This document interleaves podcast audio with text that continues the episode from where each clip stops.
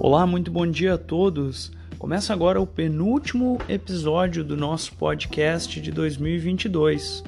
Eu sou Daniel Boas, analista de economia do Banrisul, e você está acompanhando o Morning Call Banrisul Afinidade. Hoje é dia 29 de dezembro e no exterior o clima é moderado nas bolsas nesta reta final de 2022 e que não conta com eventos relevantes na agenda econômica internacional. Os índices futuros americanos buscam recuperação, mesmo movimento percebido nas bolsas europeias. Na Ásia, as bolsas fecharam em queda e o mesmo sinal é percebido nos preços do petróleo. Os investidores permanecem receosos com o risco de uma recessão nos Estados Unidos e outras economias centrais para o próximo ano.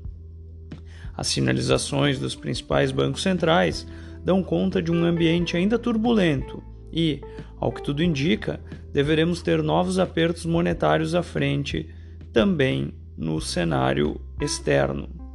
Além disso, a China continua atraindo atenções, principalmente pelos surtos de Covid-19, o que tem atingido rapidamente outras localidades da Ásia, além de Europa e América do Norte.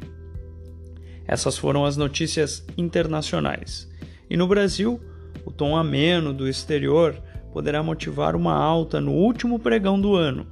Mesmo diante dessa expectativa, parece improvável que o Ibovespa consiga reverter a queda acumulada em dezembro, até aqui na casa de 2%. No câmbio, o dólar tende a se beneficiar do exterior o que não afasta o fato de que deverá fechar 2022 com desvalorização.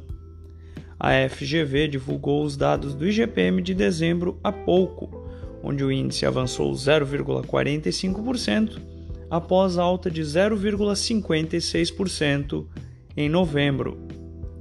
O resultado de dezembro veio abaixo da expectativa mediana de mercado, que era de alta de 0,51%. Em relação à confiança do setor de serviços, houve queda de 1,5 ponto em dezembro, ante novembro, e o indicador agora marca 92,2 pontos.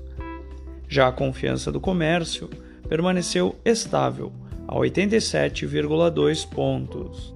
Com isso, vamos ao fechamento do mercado.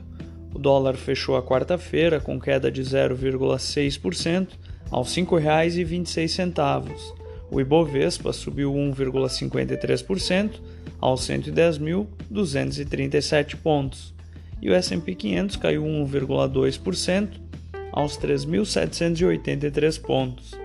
O DI futuro para janeiro de 2024 caiu 11 pontos base a 13,43%.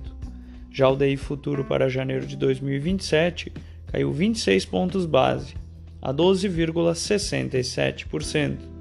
Na agenda do dia, nos Estados Unidos, teremos os dados de pedidos de auxílio-desemprego. No Brasil, os índices e indicadores mais relevantes já foram divulgados agora há pouco. Você ouviu o Morning Call em sua afinidade com os destaques do dia. Acompanhe de segunda a sexta-feira o nosso overview.